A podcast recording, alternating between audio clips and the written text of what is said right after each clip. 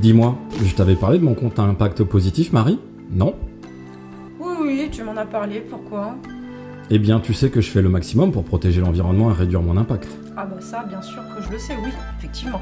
Bah en fait, depuis que j'ai l'application bancaire, je me suis rendu compte que je pensais être plutôt bien, niveau impact carbone, et en fait pas tant que ça.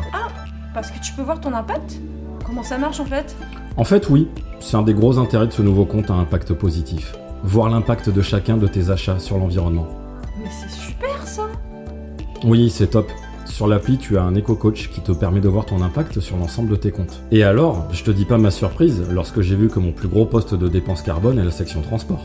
Alors que je circule la plupart du temps à vélo et que je n'ai même pas de voiture. Non mais c'est pas possible Ben si, je t'assure. Mais t'as pu comprendre pourquoi T'as un vélo diesel en fait, c'est ça Non, la raison est simple. Les services de taxi que j'utilise pour mes sorties. Bon, c'est vrai que j'en utilise régulièrement, mais je n'avais pas conscience de l'impact qu'ils pouvaient avoir.